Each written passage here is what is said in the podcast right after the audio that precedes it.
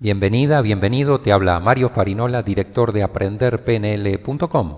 Con una baja autoestima vivimos muy por debajo de nuestro verdadero potencial. Esta historia te ilustrará un poco el tema. ¿Sabes cómo entrenan a las pulgas? Se coloca una pulga en un frasco o recipiente cerrado con una tapa. La pulga salta varias veces hacia su techo. Luego de chocarse con la tapa, un tiempo, sabe que al saltar hasta allí puede chocar nuevamente. Por eso decide saltar cada vez menos cada vez un poquito menos antes de llegar al techo. A partir de ese momento, el llamado adiestrador de pulgas abre el frasco, saca la tapa y lo deja abierto. La pulga seguirá saltando hasta un poco antes de donde estaba la tapa y hasta allí llegará. Se ha adiestrado, estará saltando el resto de sus días por debajo de lo que realmente puede saltar, ¿entiendes? ¿Qué es entonces la autoestima? La autoestima es una especie de evaluación de uno mismo, subjetiva, ya que la realizamos nosotros mismos. Es una medida de nuestra valía, de nuestra competencia, de nuestra autoimagen, de la manera en que nos percibimos a nosotros mismos. ¿Cómo saber efectivamente si estamos con la autoestima baja? Una característica o indicador muy evidente de que una persona tiene una baja autoestima es ese hábito de quejarse, de lamentarse todo el tiempo de su salud, de su trabajo, de su pareja, de su situación, etc.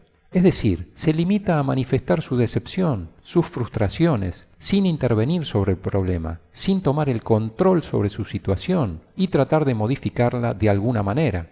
En otras palabras, se enfoca en los problemas, se aflige y piensa en que no puede cambiar ese estado de cosas, sigue jugando en el rol de víctima y se convence de que no puede hacer nada mejor que quejarse.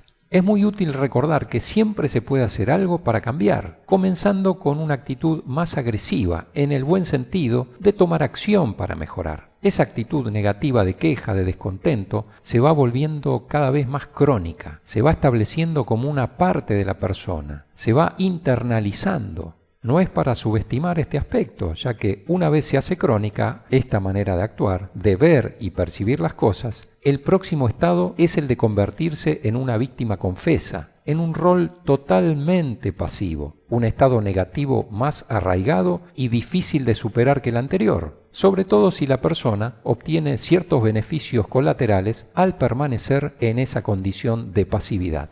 ¿Cómo se puede aumentar la autoestima? Bien, existen diversas formas que propone la programación neurolingüística, sea aplicando algunas técnicas bien definidas o bien modelando, copiando actitudes, comportamientos de otras personas que han logrado muchos mejores resultados, es decir, tomar como referencia personas que obtienen resultados sobresalientes. Además, desde el punto de vista de la programación neurolingüística, la autoestima está estrechamente relacionada con nuestras creencias internas cambiando determinadas creencias, sobre todo las limitantes, podemos cambiar y modificar nuestra autoestima. Bien, esto fue todo por el momento. Te habló Mario Farinola. Te envío un saludo muy cordial. Muchas gracias.